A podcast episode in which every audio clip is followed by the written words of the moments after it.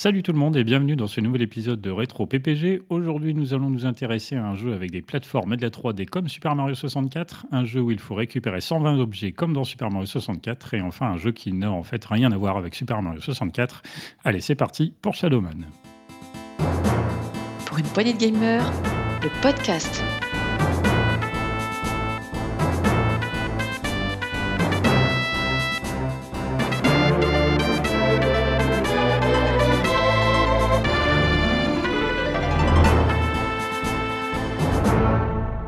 Autour de la table pour en parler avec moi, il était tout désigné pour ce podcast. C'est notre guide du routard morbide à nous. Salut Marc. Salut, salut à tous. Ça va bien? Ça va, ouais. Toujours un plaisir de, de débattre rétro. Bah, je, j'y viens, je viens toujours avec plaisir euh, depuis longtemps maintenant. C'est vrai, on va éviter de compter. Son âme est noire. Salut Scal.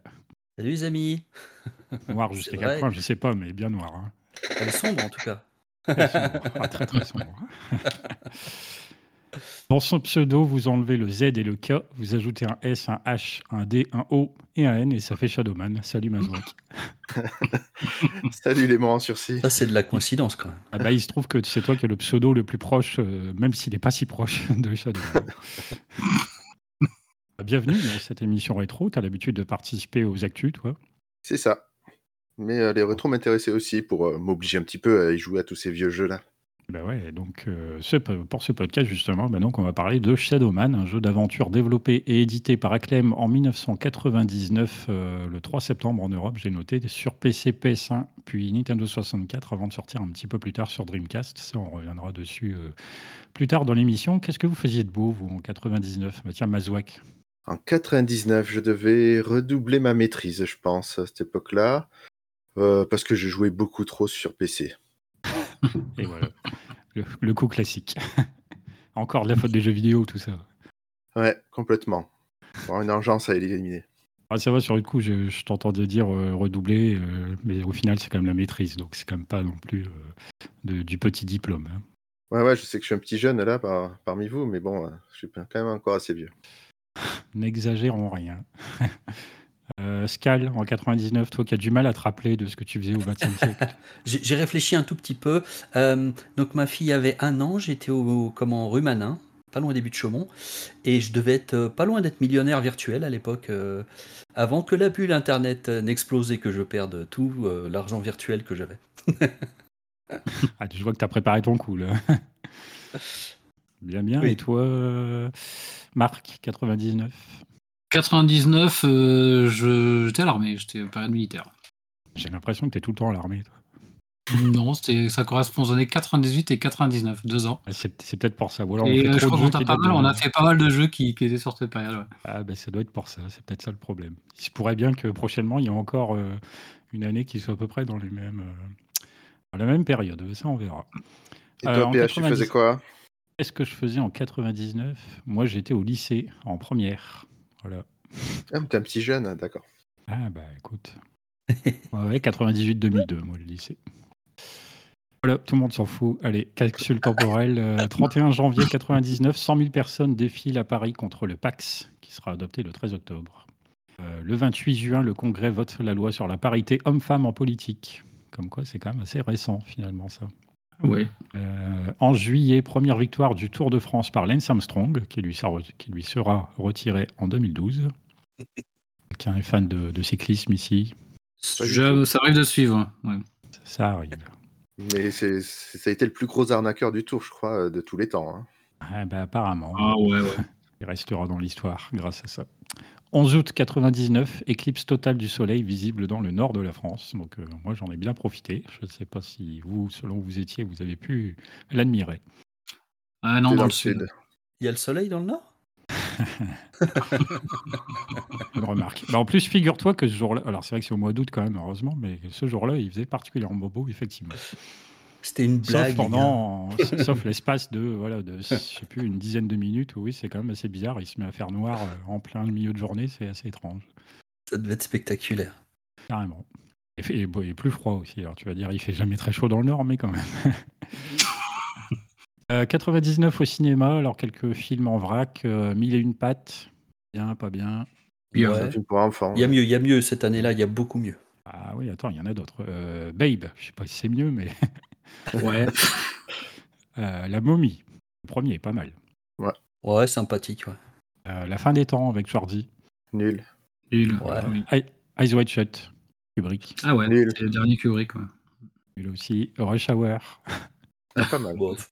Ouais, ouais, bon, je pense. Fight Club. Ah, Extraordinaire. Fight Club. Ah oui. Bah oui. Ah bah là, on- là, on est tous d'accord, ça c'est bien. Dans la peau de John Malkovich. Oui, grand film. Oui. Pas mal.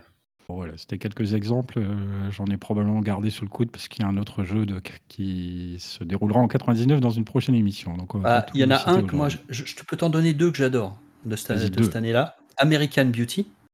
Mais Sam oui, Mendes. Forcément. Magnifique. ouais. Et un que je pense que j'ai pas vu en 99 mais que j'ai vu plus tard et c'est peut-être il est dans mon top 5 des dessins animés de tous les temps, c'est Le Géant de Fer. C'était pas mal, ouais, c'est vrai. Grand grand film. Euh, American Beauty, tu me coupes l'herbe sous le pied, puisque justement, aux Oscars, un film avec Kevin Spacey remporte plusieurs récompenses. Et ben voilà, American Beauty. Ah pardon. Euh, mince, au César, euh, Jacques Villeray et Daniel Prévost pour Le Dîner de con remportent des prix. Le meilleur film étranger revient à Roberto Benigni pour La vie est belle. La vie est belle, tout à fait. Allez, en musique, euh, je vous dis les titres, vous voyez si vous arrivez à reconnaître les interprètes. Tu ne m'as pas laissé le temps. Oh la vache. Oui, Je non. génère, mais Je alors l'ai pas, qui moi. Je l'ai Ah, pas. Alors, alors, alors. Non David. plus. Johnny Ah, presque le fils, David Hallyday. Ah, c'est David. Ah la vache. Euh, tomber la chemise. Oh, Zebda. putain, Zebda. Ah, bah là, on y arrive mieux. Wild Wild West. Euh, Euh, Will Smith, Smith. Will Smith. Will Smith, bien. Strong Enough. Je connais pas. Euh, c'est pas Willy Winter Ou une co- non, mais bon, c'est un comme peu ça le même genre. bon, c'est un peu nul. Hein, mais- Diams Peut-être Cher. Ah. Euh, Tout le monde a oublié, hein, je sais, mais c'est comme ça. En 99, c'était assez populaire. Euh, L'Amstramgram. Ben, Oui. Ça me dit rien. Alors, artiste française, très connue. Je vois pas. Ah, Peut-être plus. Mylène? Mylène, mais oui, Mylène Farmer. hmm. Vin la vida loca. Euh, Comment il s'appelle le Brésilien là ou Américain du Sud Ah, oui, euh, la, la colombienne plutôt, non C'est pas ça? Non, non, c'est un mec. Non, c'est un gars, ouais. Hein? Ah, Ricky, Ricky Ricky Martin. Martin. Ricky Martin, mais oui. Bravo, joli. Je viens de voir d'ailleurs que cette chanson était euh, jouable dans Samba de Amigo, si ça vous intéresse. Et Allez plus haut, allez, une dernière. Bah, haut Dion Avec quelqu'un qui, non, quelqu'un qui chante en français mais qui n'est pas français. Du coup, ça s'entend un peu dans la chanson. Allez plus haut, oui, non. Ouais, j'ai l'air. Joue la chanson, mais je sais plus qui c'est. Ouais, c'est c'est- c'est c'est une voix, mais euh, enfin une chanson à voix, mais je vois plus. Je vois. C'était Tina Arena. Tina, ouais, je l'aurais Ouais. pas trouvé. Hmm. Que, euh, voilà, c'était quelques tubes de l'année 99. Bon, ce qui nous intéresse un peu, c'est quand même plutôt. C'est elle les qui a fait. Quake, non? Euh, 25 juin 99, c'est la sortie de Driver sur PS1. Très bon jeu. Ouais, très sympathique. Le 9 juillet, Siphon Filter en Europe. PS1 toujours. D'accord. 1er août Mm. 99 en Europe, Silent Hill, qui est une licence qui va revenir au goût du jour en 2023. Oh que oui, qu'on a traité dans un rétro PPG. On a traité le premier, c'est vrai, et dans les actus, forcément, ils ont mentionné un petit peu aussi là récemment euh, ce qu'il allait en être de l'avenir de la licence. On verra un petit peu tout ça l'année prochaine, Ah. Voire même un peu plus tard, puisqu'il y a quand même un paquet de jeux qui semblent encore assez euh, obscurs. Autant le remaster de Silent Hill 2, voilà, mais pour le reste à voir. Euh, 16 août 99, Legacy of Kain, Soul River. Et oui. Toujours sur PS1, du coup, tout ça. Enfin, pas que, mais. 22 septembre, euh, Resident Evil 3 au Japon. Ah, Bon. enfin un jeu auquel j'ai joué. J'aime beaucoup cet épisode. J'aime moins le remake, mais j'aime bien l'original. Euh, 20 octobre 99, Crash Team Racing en Europe. Ouais, pas fait. Bof. 29 octobre euh, 99, The Nomad Soul. Ça n'a pas un rapport avec euh, Legacy of euh, machin, non? Avec. euh, The, No- non, The Nomad Soul, c'est avec euh, David Bowie. Ah oui, c'est le un jeu fameux. Dreamcast qui, Ah qui oui, est je vois. assez culte hein, d'ailleurs, hein, qui n'était pas terrible euh, par Ouais, rapport au line-up de l'époque, mais qui, était, qui est devenu assez culte. C'est Ah, pas le, le premier jeu du fameux créateur là français ou euh, enfin pas Mm. français mais euh, je sais pas s'il est Euh, français. David Cage, ouais, c'est à l'époque ça, où David quand il Cage, Dream, il faisait des vrais jeux vidéo. ouais. Ouais c'est ça, c'est ça. 21 novembre 99, euh, quelque chose de peu connu sur Game Boy Color au Japon, Pokémon Or et Argent. Ah oui. jamais, jamais entendu parler. Pokémon, c'est quoi? Non, je sais pas. On va demander à, à Gab, il doit savoir. Faut demander à la fille de Gab, qui euh, du coup maintenant est une chroniqueuse. Écoutez le test de Nintendo Switch Sport pour comprendre. Euh, du coup, Shadowman, donc nous, c'est ce qui nous intéresse. Euh, allez, je vais commencer par Mazouak, puisque c'est toi le nouveau. Comment et quand as-tu découvert ce jeu? Dis-nous tout. Euh, J'ai découvert ce jeu euh, au niveau de, de l'affiche et du, du set- de, de l'univers un petit peu de- dans les années 2000 et j'ai jamais joué en fait jusqu'à aujourd'hui. Et mais j'avais été attiré par, euh, par ce magnifique euh, le, Artwork. L'artwork de base là avec euh, ce, le gars qui tient le crâne là avec les lunettes de soleil. Je trouvais ça extraordinaire. Et je me suis souvent dit qu'il fallait que j'y joue, qu'il fallait que j'y joue. Et là, j'en profite euh, qu'il y a un rétro PG dessus pour me dire voilà, bon, cette fois, j'y joue. Merci Retro PPG. Tout à fait. Ou pas. Merci. On verra par la suite. Ah, ça, on va voir. Et merci Scal qui, du coup, a proposé euh, Shadowman. Et merci moi qui ai accepté qu'on fasse Shadowman. Euh, Scal, justement. J'ai Ah bah, moi, c'était tu avais un long passé avec euh, Shadowman. Oh, faut pas exagérer, mais c'est- juste que c'est euh, sur la console familiale. La N64 familiale, voilà, à côté de Banjo Kazooie, N64. L'époque, du coup. Euh, J'ai dit N64 au lieu de Mario 64, pardon. Voilà, d'époque, ouais, ouais, d'époque, au, à l'époque, effectivement, au moment où il est sorti. Ok. J'ai pas demandé, Mazouak, du coup, euh, juste vite fait, avis positif, négatif, mitigé apparemment? Plutôt négatif. Ok. Toi, Scal Euh, moi, c'est positif. ouais. marche. Oh, il va y avoir du fight. Euh, Marc, comment as-tu découvert Shadowman et quand? Eh bien, un peu euh, comme ce qui vient d'être dit, euh, c'est euh, l'artwork et euh, dans les pages de magazine, ils en faisaient la pub euh, avec un gros acclem et puis euh, effectivement le gars avec ce, ce crâne et puis euh, ses lunettes de soleil, euh, ça, ça avait bien marqué à l'époque. Mais par contre, euh, je la rencontre euh, avec un pad, ça s'est fait pour cette émission. Je ne connaissais pas le jeu avant de, de l'avoir testé pour, pour cette émission. Et mon avis est plutôt, plutôt négatif. D'accord, oh là là. Alors, sachant que, ok, moi j'ai découvert à l'époque sur Dreamcast euh, ce jeu, c'est mon frère qui avait acheté la console et en fait euh, un jour où il, visiblement, alors lui je ne sais pas bien comment il a entendu parler de ce jeu, mais il avait voulu euh, l'acheter. Et ce qu'il y a, c'est que le jour où il voulait y aller, il était malade et en fait il m'a demandé à moi d'aller lui chercher ce jeu dans un magasin euh, Dog Games en l'occurrence à l'époque. Et c'est comme ça du coup que j'ai pu découvrir euh, un petit peu Shadowman à l'époque avant d'y jouer donc un peu sur Dreamcast puis un peu plus tard sur PC avant de m'y remettre très sérieusement pour ce podcast. En day one, en day one, tu, du coup, vous l'avez acheté? Euh, du coup, mon frère, ouais, il a, euh, ouais, ou presque. hein. Je sais pas si c'était vraiment le jour de la sortie, mais pas loin en tout cas. C'était presque dommage parce qu'il y avait des surstocks et c'était typiquement le jeu Shadowman qu'on voyait euh, même encore sous blister euh, bradé partout dans les, dans les boutiques euh, euh, à l'époque euh, pour, euh, pour rien du tout. Ouais, et moi, mon avis est plutôt positif. Donc, euh, nous ne sommes pas tous d'accord. On va voir ce que ça va donner après. Euh, une petite présentation du, studio et de la création euh, du jeu. C'est Scal qui nous a préparé ça. Je te donne la parole.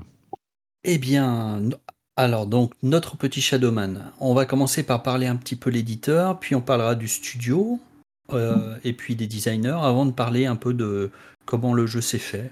Donc l'éditeur Acclaim, gros éditeur, il était pas mal spécialisé, on va dire 80% de sa production c'était des produits licenciés comme ça se faisait beaucoup à, l'époque. Donc adaptation de jeux d'arcade, de films, euh, de séries. Alors on y trouve euh, aussi des adaptations de comics parce qu'ils avaient euh, racheté Valiant Comics, qui est donc l'éditeur de Shadowman. Donc dans la, liste des jeux qui font partie un peu de cette catégorie, on a pas mal de Spider-Man, la plupart sont mauvais, ou jusqu'au bof on va dire. On a les Simpsons, alors il y en a un que j'ai relevé qui est Bart vs Space Mutants, qui apparemment était pas mal. Euh, pas mal de jeux de catch, donc celui qui ressort c'est WWF WrestleMania The Arcade Game. Ensuite, on a des X-Men. La plupart sont pas terribles. Il y en a un qui ressort, c'est Children of the Atom, qui était apparemment un bon jeu. Les Batman, par contre, dans le top des meilleurs Batman de tous les temps, ils sont tous très très très très loin. Donc je pense que ce sont pas de très bons jeux. Sinon, et là, j'aimerais avoir un petit peu votre avis, si, si ça vous parle un petit peu tous ces jeux-là, parmi cer- certains qui vont peut-être faire euh, allumer quelques petites choses chez eux. Dans les jeux notables de, édités par Acclaim, on trouve Turok, euh, oui. Burnout, euh, donc le Burnout, Dem- Demolition Man, donc Shadowman évidemment, F355 Challenge, Aggressive Inline, Ah. NBA Jam et Mortal Kombat 2. NBA Jam. Ah, et Mortal Kombat 2, magnifique. Alors F355, c'est un jeu euh, développé Sega, il était distribué euh, certes, mais euh, c'était un jeu Sega. Tu crois? Parce qu'ils ont fait des adaptations aussi. Donc, je, je- alors, je- c'est vrai que je suis pas allé voir sur le détail de tous ces jeux ce qu'ils avaient euh, probablement juste édité et développé par d'autres. Euh, parce que bon, c'est un gros éditeur. Mais ils ils faisaient aussi, tu sais, des portages. Voilà, la version de cette console, c'est eux qui la font, etc. Donc, euh, pour toi, c'est pas eux qui l'ont fait celui-là? À vérifier, mais pour eux, c'était un jeu. À l'époque, c'était un jeu, un jeu Sega. Mais il écoute pas. La dernière fois, il m'a critiqué avec Code Veronica et en fait, j'avais raison. Donc, euh, Ouais, ouais, ouais, c'est vrai, je suis pas dans la référence. oh. Ouais. Donc, euh. Voilà, cet éditeur. euh, Vous aviez non, moi j'avais retenu Turok là, qui avait, euh, vous aviez joué à Turok un petit peu, non? Euh, moi, sur peu, Nintendo mais j'étais pas 64, fan. hein. J'avais Pas fan. j'avais joué, j'avais joué sur PC où c'était pas trop mal, je trouvais.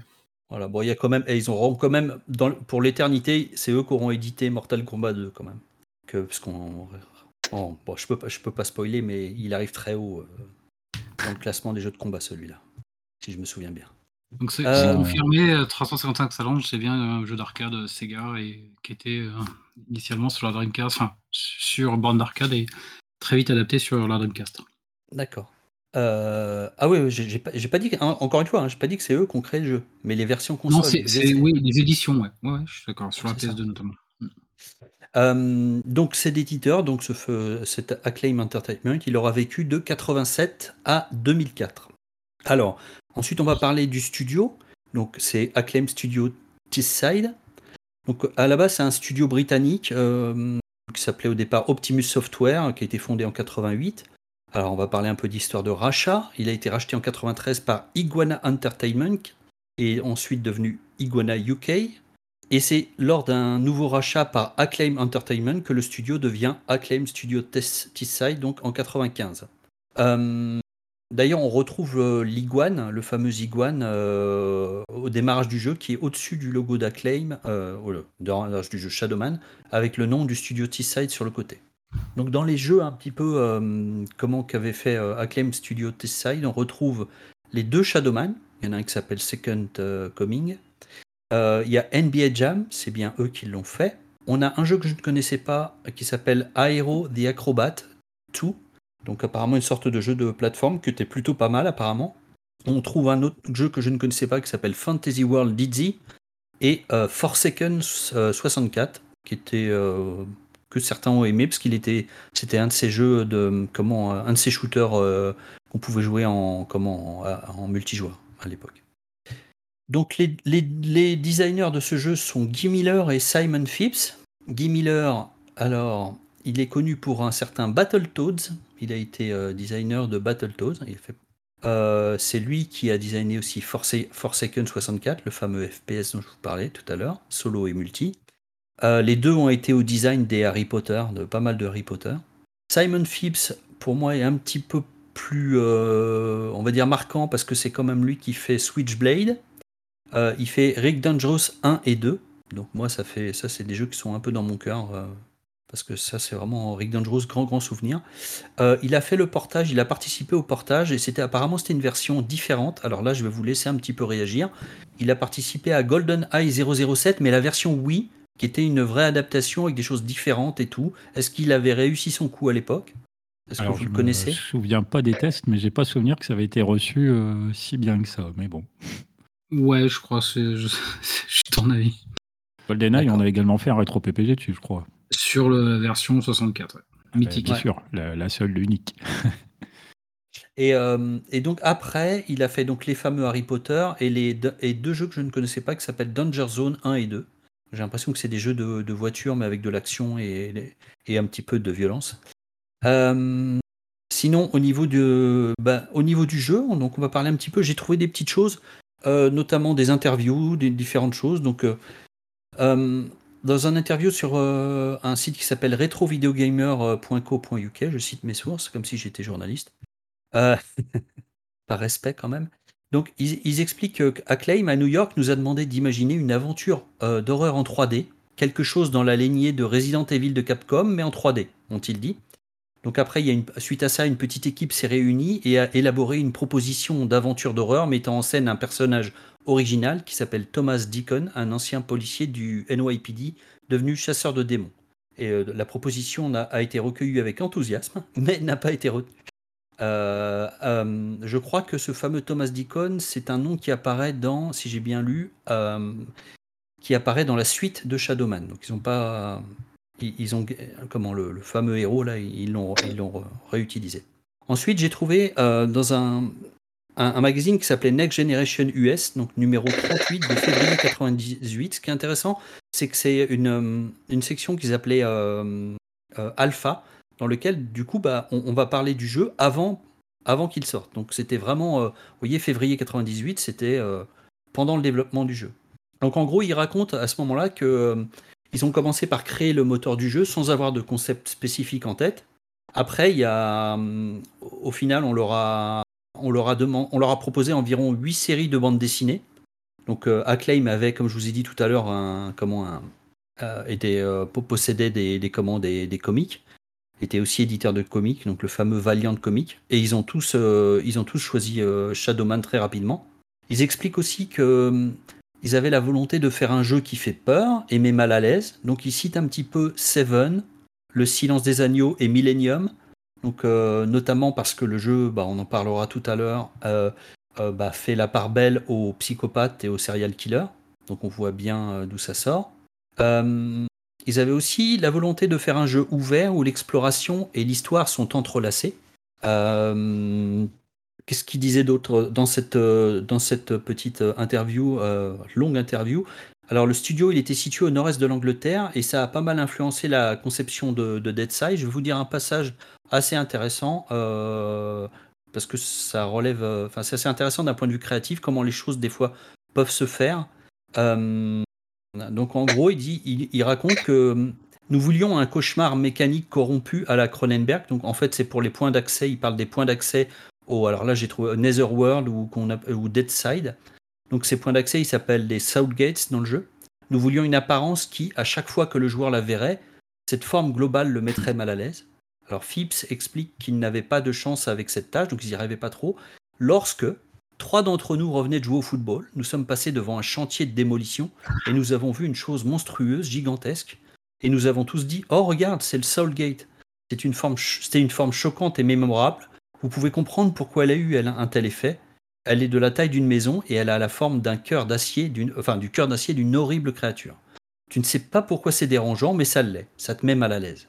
Donc ça, c'était pour la partie, euh, donc les fameux Soulgates, là, donc qui viennent un peu de cette, euh, cette comment euh, cette Angleterre post euh, un peu victorienne. ouais, c'est ça, industriel. Vous avez, si vous avez vu quelques films de l'époque euh, qui parlent un petit peu de, bah, bah, tout ce qui est arrivé, tous ces endroits où il y a eu la crise pour la, bah, toute l'industrie britannique et qui sont devenus un peu des, des cimetières entre guillemets. donc on a, il y a aussi le métro de Londres qui a aidé pour parfaire le look de la seule section qui se déroule réellement dans des tunnels. Enfin, le design du siège euh, d'Asylum, dont parlera tout à l'heure Mazouak, je suppose, euh, s'inspire du tableau de Peter Bruegel l'Ancien, La Tour de Babel.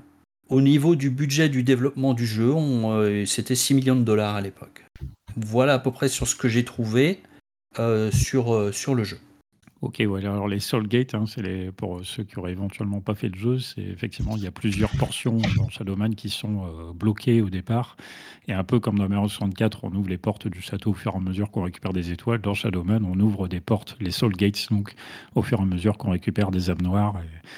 Donc c'est ce à quoi fait mention euh, Scal à l'instant. Merci pour cette euh, présentation du studio à Clem, de la création du jeu, quelques petites anecdotes comme ça artistiques, c'est intéressant. Maintenant, on va en venir un petit peu plus concrètement. Euh, qu'est-ce que c'est réellement Shadowman De quoi ça parle Et ça, c'est Mazoua qui s'en est occupé. À toi. Alors, dans Shadowman, le joueur va incarner Mike Leroy, qui alias Shadowman, qui est un, un homme un homme de la Nouvelle-Orléans qui, euh, qui a été transformé par une chamane vaudou pour pouvoir se balader entre le monde des vivants et le monde des morts, qu'on appelle Deadside dans le jeu. Et au tout début du jeu, donc, la chamane a fait une, prémonition qui, euh, comme quoi cinq personnes vont arriver et venir détruire euh, la Terre. Et elle envoie le Shadowman du côté des morts pour qu'il puisse récupérer des âmes ténébreuses pour les empêcher de les avoir eux. Et le jeu va tourner autour de ça. Donc, c'est un gameplay qui est un plateforme action, je dirais, vu l'époque, donc 64, PS1, euh, Dreamcast, c'est un, un maniement euh, tank, donc on peut aller à droite, on tourne à gauche, à droite, mais on peut pas, peut pas se faire des pas sur le côté, même s'ils ont essayé de faire quelque chose là-dessus. Et le but du jeu va être de récupérer des âmes ténébreuses. Grâce à ces âmes ténébreuses, on va augmenter notre niveau de ténébrosité, si ce mot existe, qui euh, va nous permettre d'ouvrir des portes qui ressemblent, euh, elles sont euh, un peu rondes, à des, à des- un peu comme des Stargate, et la porte en elle-même ressemble à, un- cercueil, le classique, un peu légèrement élargi au niveau des épaules, pour ceux qui voient. Et en fait, les portes, elles ont un niveau de, elles ont un niveau chacune, et tant qu'on n'a pas réussi à récupérer assez d'âmes ténébreuses, on ne pourra pas passer ces portes-là. Les niveaux sont assez labyrinthiques, ils ont beaucoup de d'embranchements, ils ont aussi des choses qu'on ne pourra pas tout de suite avoir, il faudra d'abord avoir récupéré différents objets, et petit à petit, on va se rendre compte en fait que en plus de ces niveaux-là, il va falloir récupérer dans certains niveaux des objets pour pouvoir faire certaines actions, pouvoir acquérir d'autres objets, et enfin pouvoir combattre les forces qu'on est censé euh, revoir là-dedans. Un petit côté euh, Metroidvania avec le fait de, de récupérer des pouvoirs qui permettent ensuite d'aller euh, débloquer des zones de, de niveau qu'on avait déjà explorées mais où on n'avait pas accès à tout en fait. Voilà à peu près tout le gameplay. Yes. Euh, Shadowman. Alors du coup, on va entrer maintenant dans le vif de nos avis euh, personnels et on va d'abord commencer par les points forts. Alors je vais commencer, euh, bah, Marc, là ça fait un petit moment qu'on t'a pas entendu. Qu'as-tu trouvé comme point fort dans Shadowman? Alors, je pense qu'il va être cité maintes fois par tout le monde. Il y a quand même une, réelle ambiance, il a une réelle gueule il a une réelle patte artistique ce jeu-là. Euh, quand je parle d'ambiance, je parlais surtout de son ambiance euh, sonore. Alors évidemment, le- la partie horreur, elle est déjà, euh, du moins dans un monde 3D, la partie horreur dans un monde 3D, elle est déjà à l'époque assez usée. On, est passé par les Resident Evil, on a, on a cité tout à l'heure Silent Hill. Euh, et il y en a eu des, des- beaucoup de représentants, mais au milieu de tout ça, celui-ci, il a, il a sa patte. Il a vraiment sa patte artistique et, et, et- ce ciel qui circule assez vite, assez bas, euh, rajoute un côté oppressant et une ambiance sonore absolument euh, fabuleuse. Euh, du moins, je dois préciser, je l'ai fait sur, sur Dreamcast. Euh, puisque j'ai pu lire que c'est pas le cas euh, partout. Évidemment, la Nintendo 64 était peut-être un peu plus défavorisée parce que euh, avec ses cartouches, faute de mémoire, elle était peut-être, elle avait peut-être pas le même rendu sonore, mais en tout cas, dans la plupart des versions qui tournaient sur CD, que ce soit sur PC, CD-ROM, et sur la vie que je peux m'en faire, elle est, elle est vraiment fabuleuse dès le, dès le tout premier niveau. Ça, on entend que ça claque, ça grince, ça grogne, ça couine, c'est, pas mal fait. J'ai noté en point positif, alors c'est- alors, tu citais l'aspect tank, mais euh, on, a un déplacement qui est quand même euh, celui d'un jeu 3D. On n'est pas sur un Resident Evil avec un tank sur des plans caméra fixes, on est vraiment sur un jeu 3D et notre personnage a quand même une bonne souplesse, quoi. Ça, il y a un côté plateforme à ce jeu-là, parce qu'on est souvent en train de sauter, s'accrocher sur les. euh, et, je trouve que c'est quand même, du moins euh, au pad, c'est quand même assez précis. On se retourne assez rapidement. C'est, j'avais une crainte à ce niveau-là, euh, mais en fait, euh, ça c'est pas avéré. On trouve, je trouve le truc quand même euh, sur son côté as- plateforme assez précis. Quelques moments agaçants, mais euh, globalement, c'est quand même euh, beaucoup plus jouable que ce que j'aurais pu penser. Donc je trouve ça en qualité aussi. Voilà. Ok, ok. Toi, Mazouak, par exemple, qu'est-ce que tu pourrais ajouter comme point positif à Shadowman? Alors, je suis d'accord déjà sur l'ambiance hein, avec euh, Marc. C'est vraiment une ambiance de fou. Je trouve ce jeu, elle est, elle est vraiment très bien amenée. Elle a sa patte. C'est, il, il se dénote vraiment des jeux de l'époque. Euh, j'ai trouvé que les animations de personnages étaient vraiment euh, pas mal faites. Mais, euh, les ennemis un peu moins, mais le, le personnage en lui-même, quand on, commence, quand on tourne vers la droite, vers la gauche, il se penche, quand il s'accroche aux plateformes, quand il monte, euh, il est vraiment fluide. euh, C'était pas mal. Et après, vraiment, euh, pour moi, c'est des bruitages. Il y a, il y a le niveau 5, par exemple, on commence à entendre des petits couinements de jouets, des, des roulettes de dentiste. Enfin, ça fait vraiment. euh, enfin, c'est vraiment dérangeant, quoi. Partout, à tous les niveaux, c'est toujours dérangeant. Ouais, je me souviens, le sound design, ouais, il y, a- il y a un niveau comme ça où j'ai bloqué pendant un bon moment, sauf que quand tu entends ces musiques-là un petit peu stressantes, 5 minutes ça va, mais au bout d'une heure, t'en peux plus. Et, euh, et après, j'ai bien aimé euh, le level design, même s'il avait il a quand même pas mal de défauts d'un côté. Euh, moi, j'aime beaucoup explorer, sauter, euh, aller à droite, à gauche, et, euh, et les niveaux sont quand même euh, beaucoup réfléchis, je trouve. Ouais, bah là, t'as été servi. alors. Ok, ok. Autre chose Non, c'est bon? Non, c'est à peu près tout. Toi, Scal, est-ce que tu aurais quelque chose à ajouter dans les points forts? Bah, je pense qu'ils ont à peu près tout dit, donc je vais pas répéter. Et je, je vais juste renforcer le côté level design qui, pour moi, est à la fois euh, la force et la faiblesse du jeu, parce qu'on voit qu'effectivement que tout a été bien pensé, donc le joueur va aller là, mais pour qu'il aille ça, il est là. Donc il y a pas mal potentiellement d'allers-retours qui pourraient être frustrants et qui pourraient empêcher que le joueur euh, euh, voilà, ait son comment ait, envie de continuer. voilà. Et bon, donc c'est à la fois, c'est pour ça que je le citais dans les points forts, parce que c'est quand même, il y a, y a, une vraie il y a une vraie, enfin, il y a une vraie réflexion. Euh, voilà, c'est un, vrai level design. et, aussi une, une dernière chose euh, qu'on a, qui n'a pas été dite, c'est que c'est un monde qui est presque ouvert. On est assez libre. Euh, le fait de pouvoir aller finalement un peu où on veut, de passer de portail en portail, c'est quelque chose qu'on voit pas dans tous les jeux qui souvent te forcent à avancer finalement. Surtout dans les jeux 3D, hein, parce que bon, sur, sur des platformers, c'était peut-être euh, comment euh, sur des Metroidvania et tout ça, on a l'habitude. Mais par contre, sur des jeux en 3D, euh, je crois pas qu'il y en avait tant que ça à l'époque qui te permettait d'être aussi libre que ça dans un monde. et c'est vraiment une comment Comme je vous disais tout à l'heure, c'était vraiment une volonté quoi. Et d'ailleurs, j'ai juste une petite anecdote. J'en avais parlé autrefois, mais en gros, les gars disaient que Enfin, c'était des gars de, core design et en fait, ils avaient participé, ils étaient là quand, quand s'est fait le premier Tomb Raider et ils expliquaient qu'au départ, Tomb Raider, le premier Tomb Raider, devait être un peu plus ouvert, euh, devait être un, petit peu comment moins, tunnel, on va dire, moins je te pousse à avancer euh, que ce qu'il a été euh, sur la fin. Et eux, enfin, au final, et eux, ils ont voulu dans Shadowman entrelacer vraiment l'histoire et l'exploration bon voilà, après à, vous de voir, hein, on verra après s'ils ont réussi, mais voilà, on va dire ça pour. Je dirais ça pour. Et je suis totalement d'accord sur la musique, je l'adore la musique.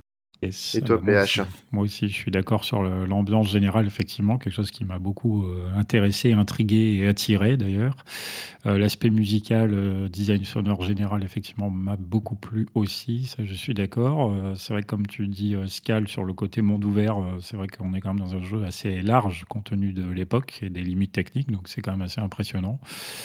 Euh, moi, je note aussi euh, la variété et l'originalité des pouvoirs. C'est quelque chose qui m'a assez plu par rapport au fait qu'on puisse euh, progressivement bah, toucher le feu, plonger dans la lave, ce genre de choses. Je trouvais ça assez bien foutu. Il y a tout le côté ésotérique un peu qui va avec, avec les documents qu'on nous file d'ailleurs au début du jeu qui, nous, qui ne nous le cachent pas, hein, que ce sont des pouvoirs qu'on va récupérer plus tard. Et de toute façon, les niveaux que l'on traverse montrent bien que certaines portions sont inaccessibles, mais finiront par l'être.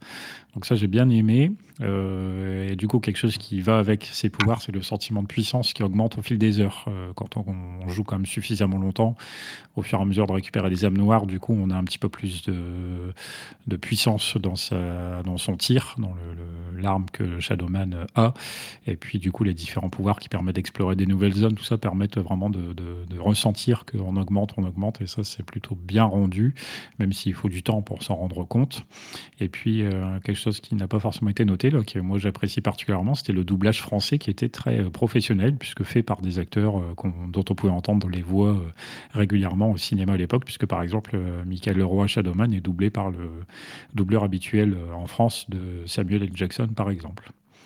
Donc euh, ça, c'était plutôt très qualitatif et pas forcément fréquent, fréquent à l'époque. Euh, vous savez par exemple que j'adore Metal Gear Solid, le doublage français, il n'est pas du tout au même niveau. et, la, et, la, fameuse voix de, de, de, Whoopi Goldberg, la voix française de Whoopi Goldberg, la voix grave, profonde, qui est magnifique aussi. Aussi, ouais, du coup pour euh, Nettie, voilà, dont Mazua qui apparaît tout à l'heure, puisque c'est elle un petit peu qui finalement aussi est à l'origine de certaines, certains des éléments de l'histoire. Apocalypse, Shadowman. Bon, bah, ça fait quand même pas mal de points forts tout ça. Est-ce que Shadowman a également des points faibles, Marc? Ah oui. Euh, oh ah. J'ai pas pu le. J'ai beau essayer d'avoir assisté quand même un peu, euh, et j'ai pas pu le, terminer parce que on passe d'une zone à l'autre et, euh, et, finalement en arrivant sur une nouvelle zone, on se dit qu'il va falloir encore, encore tourner, tourner en rond, passer, revenir, aller et venir dans, dans, dans ces level design ils sont quand même assez bons, sont quand même assez tortueux et il y a un côté répétitif euh, dans l'action. Donc euh, pour un jeu qui reste quand même un jeu d'action, je n'ai pas aimé l'action du jeu. C'est-à-dire, euh, bah, simplement, pas dans main quand on quand on quand on se quand on se trouve face à un ennemi, il faut insister avec, alors il y a différentes armes à notre disposition, hein, à cracher du feu avec le crâne ou avec un espèce de pistolet, mais il faut vraiment lourdement insister sur des sur des ennemis, qui finissent assez rapidement par être assez pénibles parce qu'il leur en faut quand même enfin même dès le début, ils en encaissent pas mal, mais euh, il faut appuyer longuement, donc euh, voilà. Je ne m'attarde pas là-dessus, mais pour un jeu d'action, je n'ai pas aimé l'action. C'est quand même assez, euh, c'est quand même assez, assez ballot. En dehors de ça, la réalisation, alors au tout début, je l'avais mis sur, sur PS1 et ça m'a vraiment piqué les yeux, bien qu'il y a plus catastrophique. il y a, quoi, il, y avait mauvaise réputation, mais je trouvais qu'il je pensais que ce serait plus catastrophique que ça. Euh, mais il n'empêche que sur Dreamcast, euh, je, on n'est pas, on est quand même, il y avait nettement plus chatoyant, il y avait, enfin, techniquement parlant, il y avait beaucoup, beaucoup mieux euh, à ce moment-là. Même si on est au début de la, de la, de la Dreamcast en Europe, hein, on, est, on est à l'automne 99, qui est la sortie européenne en septembre de, la Dreamcast. Donc il y avait pas mal d'autres jeux dans le line-up et d'un point de vue réalisation, si on voulait en prendre euh, plein, la, plein les yeux en changeant de génération de console, euh, c'était pas Shadowman qu'il fallait mettre dans sa Dreamcast à ce moment-là. Donc je trouve la réalisation euh, pas, pas top. Et. Je peux peut-être bah, je peux peut-être juste amener un petit point là-dessus. Donc dans, une, dans, une, interview, la fameuse interview à Retro Video Gamer, il y a Simon Phipps qui dit Si je me souviens bien, nous avons commencé Shadowman sur la Sega Saturn et sur PC, puis au cours du développement, les formats sur lesquels il devait sortir ont changé la Saturn a été abandonnée, la N64 est arrivée sur la scène et à la dernière minute, on nous a demandé de faire des conversions pour la PlayStation 1 puis la Dreamcast. Donc je dirais que pour la PlayStation 1, comme elle était sans doute moins puissante que la Dreamcast, bah, le fait qu'elle soit arrivée à la fin, euh, tout à la fin, bah, ça explique un petit peu euh, ce qui s'est passé. Ils n'ont pas eu le temps d'optimiser. Et euh, probablement que sur la Dreamcast, ils n'ont pas eu le temps de peaufiner. La Dreamcast, elle a, grâce à sa puissance sans doute supérieure, réussissait à ne pas avoir en tout cas de problème de, framerate ou de, d'affichage. Mais par contre, elle aurait pu être beaucoup plus belle s'ils avaient eu plus de temps. C'est vraiment dommage, mais ça arrive. Voilà. Voilà, pour finir, j'avais noté, euh, mais finalement on s'y fait assez vite en jouabilité. Euh, je le mettais en point positif, mais il y avait certaines, certains bordeaux là, que je trouvais assez pénibles du, au, au début du jeu. les premières fois qu'on plonge dans l'eau et qu'on nage dans l'eau, on se fait agresser par des espèces de, je de croisements entre calamar et, et petits, là, un peu plats, et, qui nous agressent en permanence. Ils ne retirent pas beaucoup de vie, mais ils sont assez pénibles. Et surtout, euh, quand on arrive sur un bord, on essaye de monter. Au début, j'arrivais mal à monter et je me faisais bouffer. Sans arrêt par ça, en me stressant sur mon, sur mon rebord d'eau là. Euh, donc il y a un ou deux moments comme ça qui m'ont un petit peu, qui m'ont un petit peu agacé, mais finalement après, euh, on s'y fait, fait vite. Donc là, je reviens sur, du côté positif, c'est-à-dire que même si on doit faire une plateforme, même si on doit sauter en arrière et s'accrocher, on, on, y, arrive quand même. Euh, dans, tous les, dans tous les jeux comme ça, avec le bestiaire, il y a toujours une saloperie quelque part. Hein. Ouais, là, il y en a quand même pas mal. Et on, se trouve un petit peu. Euh, c'est pas qu'on se trouve démuni, mais c'est que c'est pas drôle à fraguer quoi, dans, ce, dans ce jeu. C'est pas le but en soi du jeu, hein, c'est d'abord un jeu pour son ambiance, mais c'est un jeu d'action. quoi. Et si, si, si, je me fais chier à tuer des monstres dans un jeu. Euh, c'est. voilà. Il va, si toi, tu te fais chier à tuer des démons, alors là, où, on va non, Je vais laisser ça par l'autre, mais dans le premier, le premier aspect, c'est quand même le fait de on, on, euh, on, se, on tourne en rond quand même. on tourne quand même pas mal en rond. Ok, ok. On cherche une sortie, il faut connaître les niveaux par cœur, ils sont quand même assez vastes. Quoi. Ah oui, ça je confirme. Mazouak, est-ce que tu as des points faibles selon toi?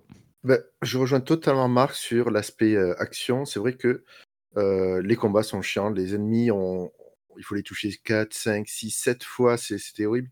À tel point que personnellement, moi j'ai pris ça sur PC et, je suis allé chercher un cheat pour qu'il meure plus vite, en fait, parce que je pouvais pas, quoi. J'adorais le, oh, le labyrinthe, mais devoir tirer dix fois sur un monstre pour qu'il meure, et des fois il y en avait quatre dans une pièce, enfin, j'ai arrêté, je pouvais plus.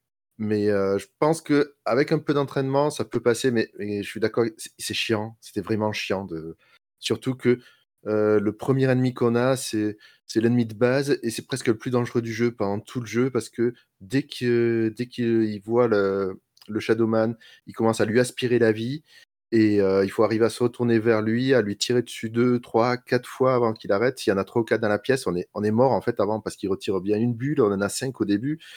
ça, ça, va très très vite en fait. Et en plus, les ennemis à un moment donné, ils sont placés dans des cages où le tir passe entre les barreaux, mais pas tout le temps. Donc du coup, on peut, tirer des fois 20, 25 fois dessus avant qu'il meure. Enfin, c'est assez horrible.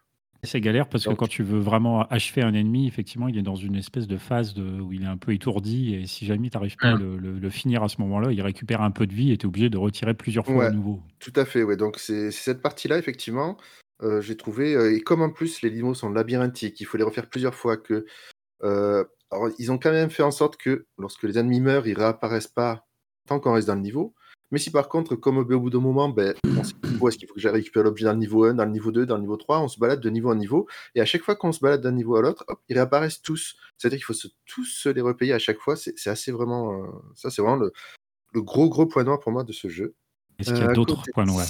Qu'est-ce que j'avais regardé? Il y a.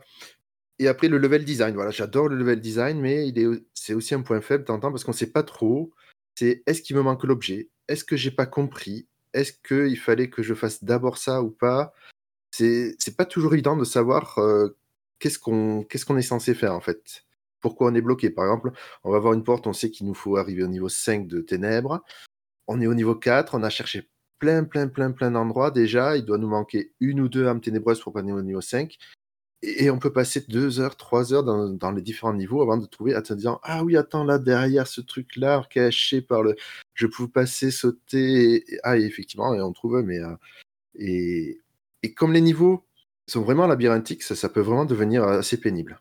Ça, c'est clair. Hein. On tourne pas mal en rond dans le jeu. Je ne sais pas si Scal, est-ce que lui, il a beaucoup tourné en rond?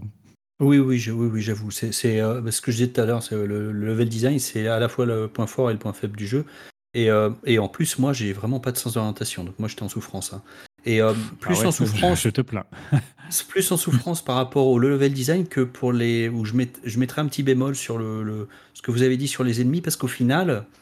Euh, et, et, je suis pas un shooter du tout, hein, je suis pas un joueur de shooter du tout. Mais en fait, il faut, faut, juste les prendre un par un. Et globalement, il y a un autre truc qu'il faut savoir, c'est que plus tu avances, plus tu as d'âme sombre. Et je crois que on, me, comment on me le confirmera, mais plus tu deviens puissant et donc moins tu as besoin de, de, tuer, euh, de tirer euh, souvent, enfin de, le nombre de boulettes euh, nécessaires pour tuer les ennemis est, de plus en plus faible. Oui, puisque après tu peux charger ton pistolet, donc du coup tu peux le charger d'autant plus que tu as Dame Noire et donc tu es plus puissant, c'est vrai que ça nécessite moins de tirs. Voilà. Donc c'est vrai que le, le, début du jeu pourrait effectivement en, rebuter plus d'un, et c'est un petit peu dommage. Bah, parce qu'effectivement, il faut au départ tirer une dizaine de fois euh, sur, un. Donc, comme il faut tirer une dizaine de fois, assez rapidement, tu comprends que tu n'as pas intérêt à aller euh, en, au milieu d'une pièce où il y en a trois ou quatre parce que tu ne vas pas y arriver. Donc, il faut aller, aller doucement au début. Et après, on peut se permettre, euh, je suppose, j'ai malheureusement pas fini le jeu, j'ai pas eu le temps, mais, mais je, pense qu'au au, fur et à mesure, voilà, ça devient un petit peu un petit peu plus entre guillemets facile euh, de, tuer les monstres.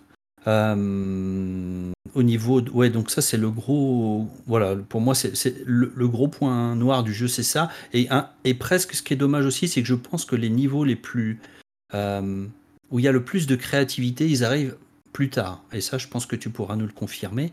mais le, début est comment on a, on a évidemment l'atmosphère, etc mais il y a des niveaux de plus en plus glauques au fur et à mesure que tu avances dans le jeu, et, pas mal de, trucs vraiment bien pensés et tout, parce que je vous rappelle que on a, les grands méchants sont quand même, euh, on ne l'a pas dit, mais c'est Jacques Léventreur. Euh, rappelez-moi un peu, il y a deux, trois, il y a au moins lui qui est connu, enfin un équivalent de Jacques, Léventreur. Jacques Léventreur, dans l'histoire, il construit l'asile qui a du côté des Deadside, mais il ne fait pas partie des cinq. Ah, il fait pas euh, partie des méchants? D'accord. Non. Mais j'avais, ça en tête, euh, je me souviens plus exactement, mais. Les cinq méchants, je sais pas s'ils sont connus de la réalité, mais euh, ils sont tous expliqués dès le début. On a euh, tout un dossier qu'a fait, qu'a commandé en fait Agneta, la chamane, pour avoir des infos sur eux. Et c'est, il y a le docteur Victor Batrakian ou docteur Mort que je connais pas a priori personnellement. Il y a Marco Cruz. Ça dit quelque chose à quelqu'un? Ah, il vaut mieux pas que tu connaisses personnellement. Non, c'est des créations. T'as raison, c'est des, des, des, créations, mais euh, voilà, avec des clins d'œil, des, sans doute des. Mais il y a bien Jack Léventreur, donc, mais lui, il est, euh, il est recruté un siècle avant, en fait, pour construire un des niveaux. Euh, D'accord. Pour accueillir ces, les cinq qui vont revenir pour, pour l'apocalypse sur le monde. D'accord. Et donc, voilà, en fait, voilà, si on devait trouver un point faible du jeu, c'est peut-être qu'ils auraient dû et, et ces, ces, fameux niveaux très très beaux, enfin très très beaux, entre guillemets, c'est-à-dire très créatifs et tout, très glauques qui arrivent plus tard, peut-être qu'ils auraient pu se débrouiller pour qu'on en ait un petit aperçu un peu plus tôt, pour donner aux joueurs envie de continuer. Je, voilà. je suis d'accord. Voilà. Je suis d'accord avec toi, effectivement. Les... Je suis au niveau 6, là. J'essaie d'arriver au niveau 7. Et effectivement, le début paraît austère une fois qu'on a fait ces niveaux-là. C'est vrai que mmh l'ambiance s'assombrit un peu là, à partir genre de, 3, 4, niveau 3, les portes 3, 4, peut-être 5, euh, on commence vraiment à changer un peu d'ambiance et à s'enfoncer dans la noirceur justement du jeu. Ouais, mais dans ses, dans, dans ses, débuts, il est même un petit peu dissonant, c'est-à-dire que il y a un côté humoristique quoi. Quand on est dans la première porte et qu'on a un serpent avec un chapeau, euh, enfin un serpent squelette avec un chapeau et qui nous, enfin là, là le dialogue est, un petit peu humoristique, il est très léger du moins. On n'est pas dans un jeu d'horreur au premier degré, du moins euh, dans le début du jeu. Bah, ça donne cette impression, c'est vrai. Et malgré l'ambiance, du coup, où il se faudrait un jeu un petit peu euh, horrifique, il est plutôt second degré à ce niveau-là. Il, cherche un petit peu le ton, son ton, hein, le jeu, à ce moment-là, peut-être. Alors en tout cas, bah, moi je vous rejoins hein, sur l'aspect labyrinthique. Euh, c'est un cauchemar euh, pour tout le monde, hein, qu'on ait le sens de l'orientation ou pas. D'ailleurs, je pense que c'est assez compliqué de s'y retrouver dans le jeu, puisque comme on l'a dit, les niveaux sont assez ouverts, mais ils ont été, je pense, hein, volontairement conçus de telle façon que euh, on s'y perd très facilement, puisqu'il y a beaucoup de, pièces des fois qui sont pas, qui sont admettons, elles sont reliées par un couloir, mais le couloir il va faire 4-5 virages à angle droit avant que vous passiez dans une autre pièce, ce qui fait que vous savez déjà plus dans quel sens vous étiez avant ce couloir. Euh, tous les, palais sont comme ça. Les palais euh, sont aussi un petit peu compliqués par rapport à ça, sont intéressants, mais c'est clair que c'est labyrinthique. Donc c'est vrai que ça oblige à faire et refaire et re-refaire les niveaux pour trouver, comme euh, tu disais tout à l'heure, toutes les âmes noires. Pour peu qu'il en manque deux trois pour ouvrir une porte, euh, on peut tourner en rond très très longtemps avant de réussir à, compléter. Et ça peut être assez pénible à la longue. Donc, Surtout que, le... oui, vas-y. En plus, comme tu disais, voilà, comme, comme tu disais, voilà, passer d'une pièce à l'autre, ça se fait pas tout droit. Et en plus, ils ont beaucoup exploité le l'axe Z, c'est-à-dire qu'il y a vraiment plusieurs niveaux dans le niveau, et, on ne sait même pas toujours si on est à quel niveau on est par rapport à une pièce. Je ne sais pas si ah vous aviez remarqué ça. Il y, a une utilisation de l'espace qui est très très poussée dans, dans toutes les directions, comme tu dis. Hein. Par contre, pour, la, pour l'histoire générale, il me semble qu'il y avait une carte du monde global, c'est-à-dire les interconnexions je crois qu'elle était livrée avec le euh, jeu, une carte papier. Ouais, dans le jeu, effectivement, il y a une carte papier qui t'indique un peu comment sont reliées les portes euh, de niveau 1, 2, 3 jusqu'à 10. Voilà, et ça, ça aidait. Donc, quelques, donc les grandes zones, on va dire comment elles sont reliées. Mais c'est vraiment une orientation très, très, très euh, globale. Hein. Ça ne va pas du tout dans le détail. Oui, ça t'aide à te repérer un petit peu sur l'ensemble des niveaux, comment ils sont reliés, mais ça t'aide pas à te repérer dans un niveau en lui-même. C'est ça. C'est un petit plus qui n'est pas négligeable, mais ça fait pas tout. Euh, sympathique d'ailleurs, cette petite carte aussi qui était assez jolie en plus. Euh, donc labyrinthique, oui. Euh, moi, j'ai trouvé après, même si la jouabilité est plutôt bonne et que effectivement c'est assez fluide, les animations sont pas mal, que c'est quand même un peu rigide. Et je peux comprendre que ça puisse un petit peu perturber, même si par rapport à l'époque, je pense que c'est pas si mal, mais quand même un petit peu rigide dans les déplacements. Et puis un truc qui moi m'agaçait un petit peu quand je jouais, bah, c'est que quand on meurt, il faut parfois reprendre d'assez loin, donc ça, ça peut être un peu pénible. Il n'y a pas des checkpoints, euh, il n'y a pas beaucoup, beaucoup de checkpoints. Alors encore une fois, c'est plus lié à l'époque, je pense, qu'autre chose. On s'habitue peut-être un peu trop maintenant à une certaine facilité, mais là, des fois, on arrive à un passage, par exemple, où il faut sauter d'une plateforme à une autre, mais on n'a pas encore la capacité de marcher sur la lave, et il se trouve qu'on rate son saut, on brûle, et ben hop, on reprend, et c'est euh, à plusieurs, plusieurs, plusieurs écrans, on va dire. Alors oui, il n'y a plus les méchants entre deux qu'on a déjà tués, c'est déjà ça, heureusement, mais quand même. Alors, je sais pas si, euh, si ça y était sur les autres versions, mais sur PC, il y avait quand même le quick save.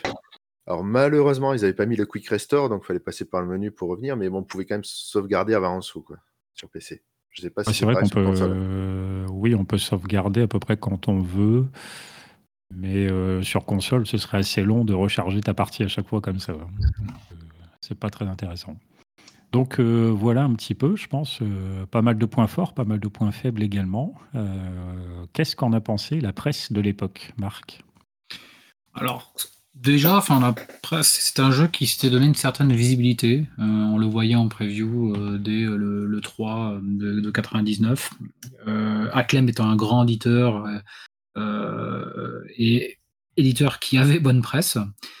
Euh, il avait une certaine visibilité à l'arrivée. Ils en ont fait beaucoup de pubs, et notamment le artwork qu'on mentionnait tout à l'heure. Donc, euh, dans les magazines, on, le voyait ce jeu-là. Euh, maintenant, je n'ai jamais.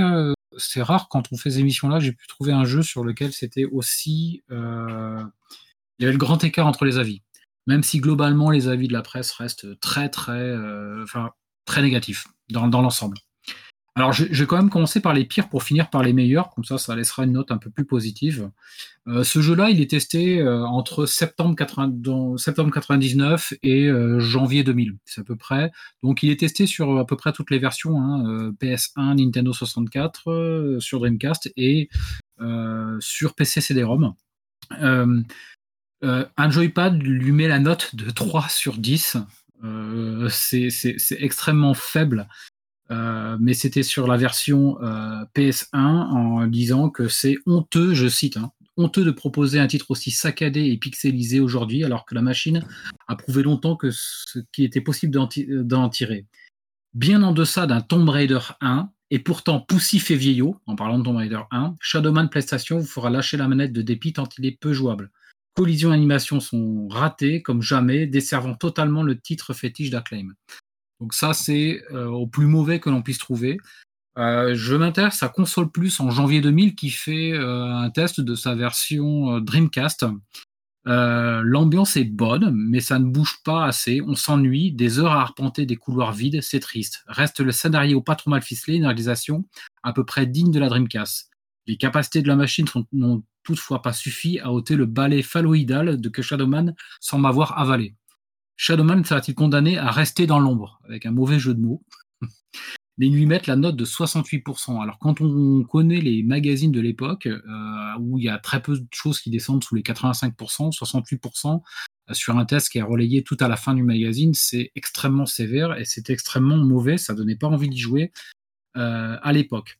Euh, je vais citer Joypad en décembre 99, qui le teste également sur, euh, sur Dreamcast, en disant après une version N64 intéressante et une mauvaise version PlayStation, Shadowman arrive sur, sur Dreamcast tel qu'il doit être joué.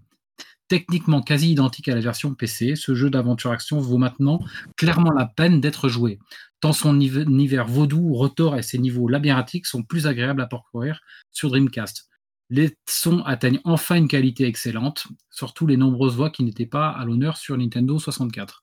Donc là, ça y est, on a quand même des notes qui deviennent. Là, ils lui mettent la note de 7 sur 10. Euh, on, passe un petit peu plus dans le positif.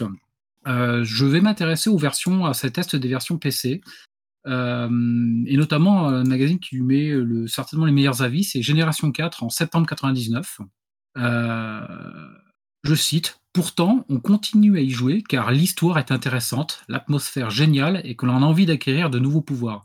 Sans être un chef-d'œuvre absolu, Shadowman séduit par son excellente jouabilité et son univers très original. Le testeur le dit dans ce numéro, ils avaient un scénario en béton, ils avaient une atmosphère du tonnerre, ils avaient tout pour faire un jeu d'anthologie, plutôt que de se casser un peu la tête, Acclaim a préféré nous pondre un Tomb Raider-like comme on en voit tant. Alors que c'est vrai, alors c'est vrai, la réalisation est honnête, que l'univers est gigantesque et que on fait prendre une arme différente à chaque main, et, le fait que de prendre une arme différente à chaque main est un plus, avec un, graphisme plutôt moyen, un manque d'innovation du genre, Shadowman est décevant. Et l'autre testeur, est, lui, reste plutôt sur un avis euh, positif, dur de décider, 3 ou 4 étoiles, sachant que 4 étoiles est une très bonne note chez eux, et que d'ailleurs, lui mettent la note de 4 étoiles en mettant un petit bandeau bleu euh, qui le font appartenir à la catégorie des hits, euh, je passe rapidement l'autre testeur qui lui met un aspect, enfin qui note plutôt positivement. N'empêche, on s'amuse beaucoup. Difficile de laisser le jeu après Outcast en attendant Soul River. Euh, joystick en septembre 99 lui met la note d'intérêt de 72%, ce qui, est, ce qui est assez mauvais. L'ennui s'installe dès la troisième heure de jeu. Cet univers libératique nous fait faire tourner plus souvent en rond qu'autre chose. L'ambiance est super, les boss sympas et même les monstres sont intelligents. Ils mériteraient le détour uniquement pour ses qualités. Franchement, refaire le même chemin plusieurs fois de suite tue tout, en, train. Euh, console Plus dans la version Nintendo 64 lorsqu'il le teste en septembre 99. Je vais directement à leur note d'intérêt qui est de 79%, ce qui est faible dans ce magazine-là. Shadowman est vraiment un très beau jeu, cependant il est très difficile d'accès, le but du jeu étant assez mal défini. Et les testeurs euh, pensent, alors là il y a une hypothèse parce qu'ils pensent qu'ils avaient une version qui n'était pas finie en main, c'est une version Nintendo 64 parce qu'ils le trouvent très vite de monstre.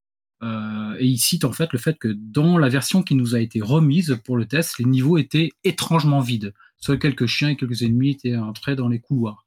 Euh, et les deux testeurs leur mettent non point d'exclamation. je passe un petit peu leur avis puisqu'ils sont assez mauvais voilà à peu près pour cette revue test qui est vraiment, euh, qui est vraiment, qui fait un peu le grand écart entre un ou deux testeurs qui, qui, trouvent euh, un côté excellent, très bon du moins, si pas excellent, et euh, des avis qui sont quand même majoritairement sévères et plutôt, et plutôt unanimement mauvais.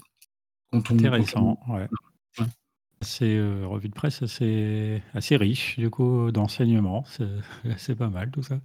Et justement, au fil des, différents tests que tu mentionnes là, du coup, on voit bien le jeu, il a été euh, disponible déjà à l'époque, donc sur pas mal de versions différentes. Euh, peut-être tu peux d'ailleurs nous les éventuellement nous les détailler, mais il y a, moi, justement, après, je vais revenir sur un truc par rapport à un des, ce qu'a dit un des testeurs. Parce que comment on peut faire donc pour jouer à Shadowman aujourd'hui? Alors, pour jouer à Shadowman aujourd'hui, euh, il n'y a pas 40 000 solutions. Alors, je sais qu'il a été, l'an dernier, il a été réédité en HD, en 4K, avec euh, deux niveaux supplémentaires. Et donc, ce sera sûrement pour, pour ceux qui, aiment l'ambiance et ce genre d'ambiance vaudou. Euh, ce serait par ce biais-là, sur PC, qu'il faudrait le faire. Ensuite, je sais qu'il est sur, j'ai vérifié, il est sur le store, hein. il est sur le PS Store de, de la PS5. Euh, dans cette version 4K euh, vraiment bien remasterisée, en étant fidèle quand même aux aspects cubiques de l'époque. Hein. Ils n'ont pas refait un, ils ont pas refait un jeu, hein. ils ont juste euh, remis la définition et certaines textures modernes, mais ça reste extrêmement fidèle à l'original. Donc la meilleure façon de le faire, ce serait d'utiliser ça, de, faire sa version remasterisée.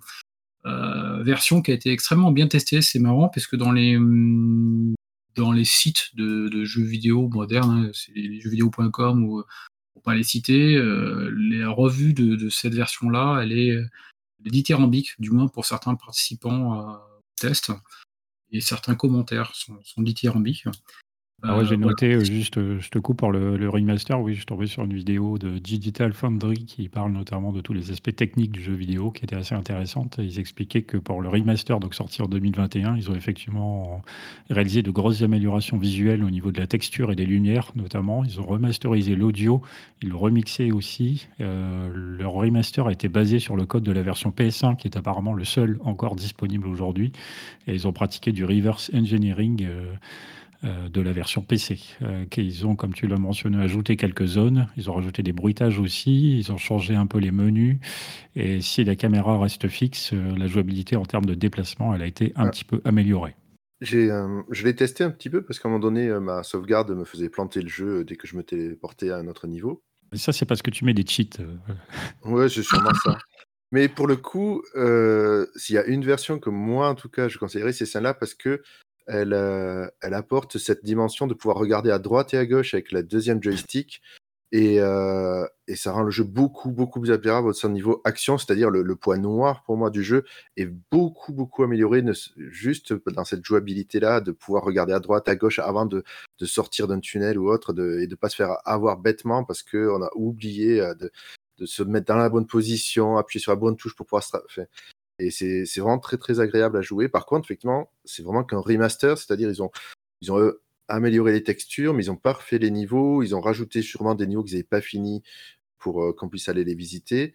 Mais euh, ça, on voit que c'est qu'un reste un vieux jeu, même si le moteur graphique a été refait.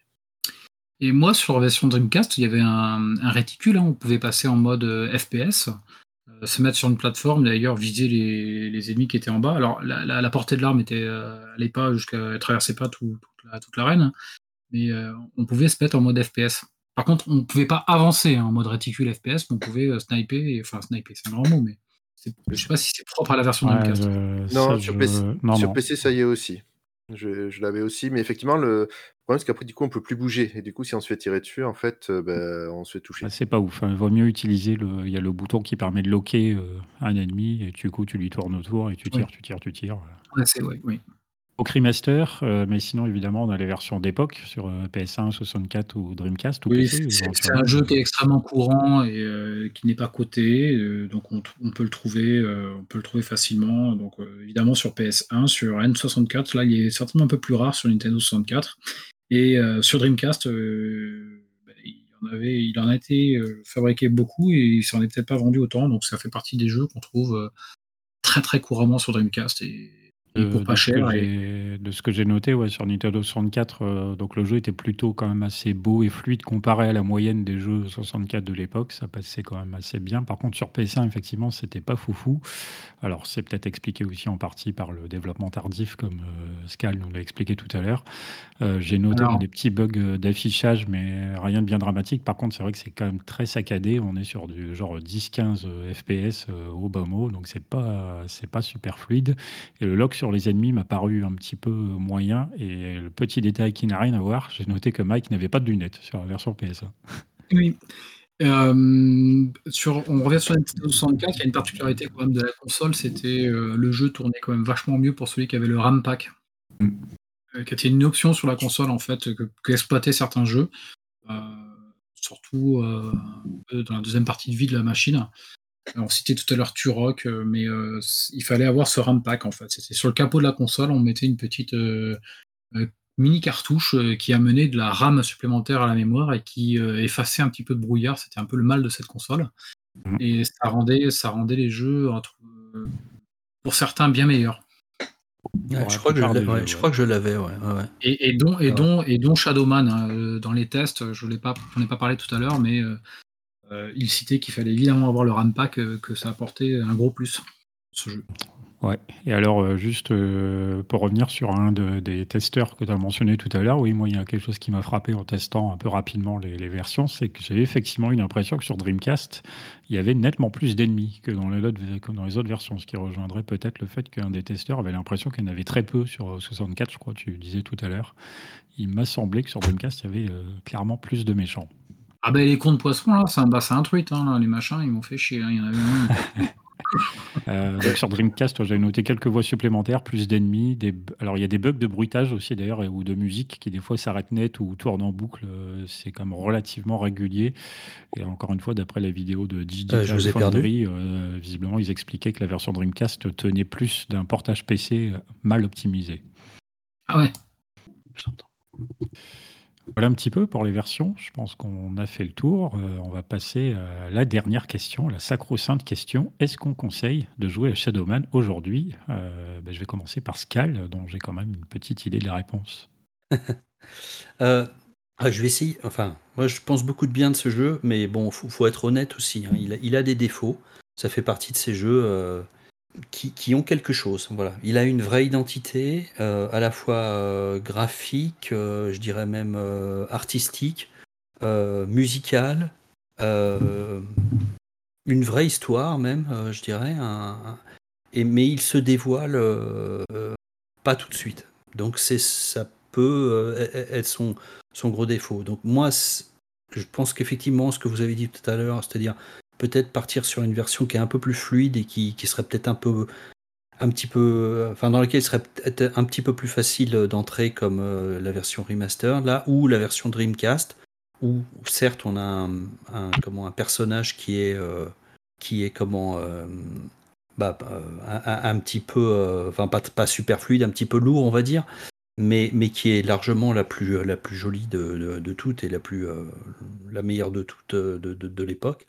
Euh, voilà quoi. Moi je, moi, je pense que c'est une œuvre qui, qui c'est, c'est une, une, une vraie œuvre et ce genre de jeu qui, juste par ton ambiance, peut te faire rester dedans. Donc testez-le et, euh, et, et vous verrez bien si, vous, si le jeu vous accroche et vous donne envie d'y- de, comment, de rester et de, de, de suivre l'aventure ou pas. Quoi. Ok, ok. Et toi, Mazouak, est-ce que tu conseilles aux gens de jouer à Shadowman aujourd'hui? Alors, je- sur les anciennes versions, je dirais que non. Le, le côté euh, déplacement de personnages et combat est vraiment trop pénible. Mais pour le remaster, je pense que c'est faisable, pour, mais, mais à, à savoir qu'on va souvent refaire, refaire et re-refaire un niveau de fond en comble parce qu'on a raté un tout petit passage ici ou là. Alors, soit en prenant un walkthrough pour aller plus vite, soit en se disant bon, qu'on va y passer du temps parce que vraiment, euh, c'est sans exagérer qu'on y passe des fois une heure, une heure et demie à essayer de trouver les deux, trois dernières âmes qu'il nous faut pour passer au niveau suivant. Et, là, quand même, je j'en ai pas beaucoup parlé dans le test, mais le Shadowman a un passé un peu trouble. donc on t'en en parlait un petit peu et qui nous accompagne sur certains niveaux, alors qu'à partir du niveau 4 ou 5, je sais plus, principalement. Et j'ai envie de savoir un peu ce qui s'est passé exactement. Donc je conseillerais de jouer euh, au remaster, mais pas aux anciennes versions. D'accord. Toi, Marc? Euh, Non. Euh, non, non. Enfin, tout a été dit. alors non, parce que la, réalisation est datée. la jouabilité, même si pas mauvaise, elle l'est quand même. quand même. après, non, il y, a, des meilleurs représentants du, du genre. Et même si je comprends très bien que euh, ça fait partie de ces jeux qui, euh, des années après, si on, a passé beaucoup de temps à l'époque dessus, euh, il laisse une empreinte et il laisse un goût particulier. Et ça, c'est déjà beaucoup. donc, on peut avoir envie de s'y replonger dedans. Mais, mais non, ces jeux, ces jeux-là de, cette époque-là, ils, ont, ils, ont, ils sont trop datés. Quoi. Même en proposant une ambiance telle qu'ils le proposent, je, je, trouve vraiment trop daté. Mais comme la plupart des jeux 3D de ce moment-là.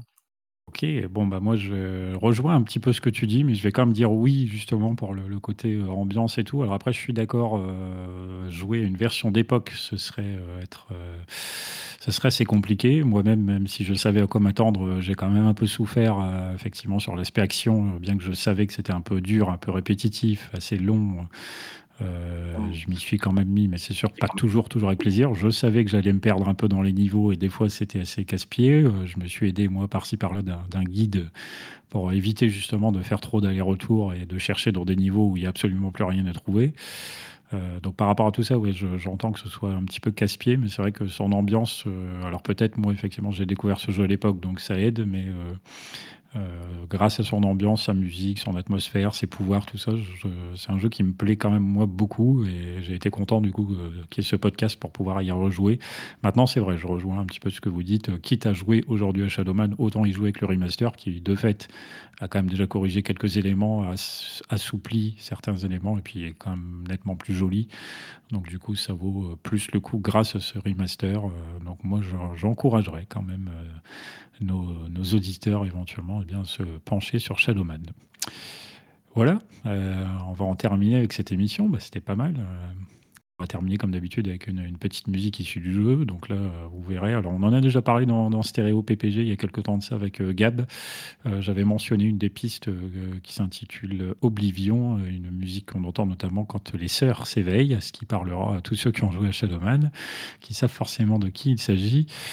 Euh, on va s'écouter ça. Alors avant de l'écouter, euh, comme d'habitude, hein, Rétro PPG, c'est disponible sur euh, toutes les bonnes plateformes de podcast, Ocha, Apple, Google, Deezer, Spotify, que sais-je encore. Vous pouvez nous retrouver aussi sur Facebook, Twitter, si je dis pas de bêtises. Insta peut-être, je sais pas. Discord, ça c'est sûr, il y aura les liens dans la description. Vous pouvez nous rejoindre et discuter éventuellement de, nos émissions et justement des jeux rétro dont nous abordons ici. Euh, le mois prochain, on fera une émission consacrée à la Nintendo 64, je vous le dis tout de suite. Et puis, euh, nous, on se retrouvera encore euh, au fil des mois pour d'autres jeux.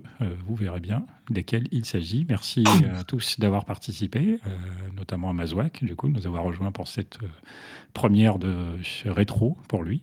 J'espère que ça s'est bien mmh. passé. ça va. Ça va, ça va. Tu vas revenir. Je reviendrai pas. Je reviendrai peut-être pas pour tous les rétros, mais j'espère pouvoir en faire quelques-uns.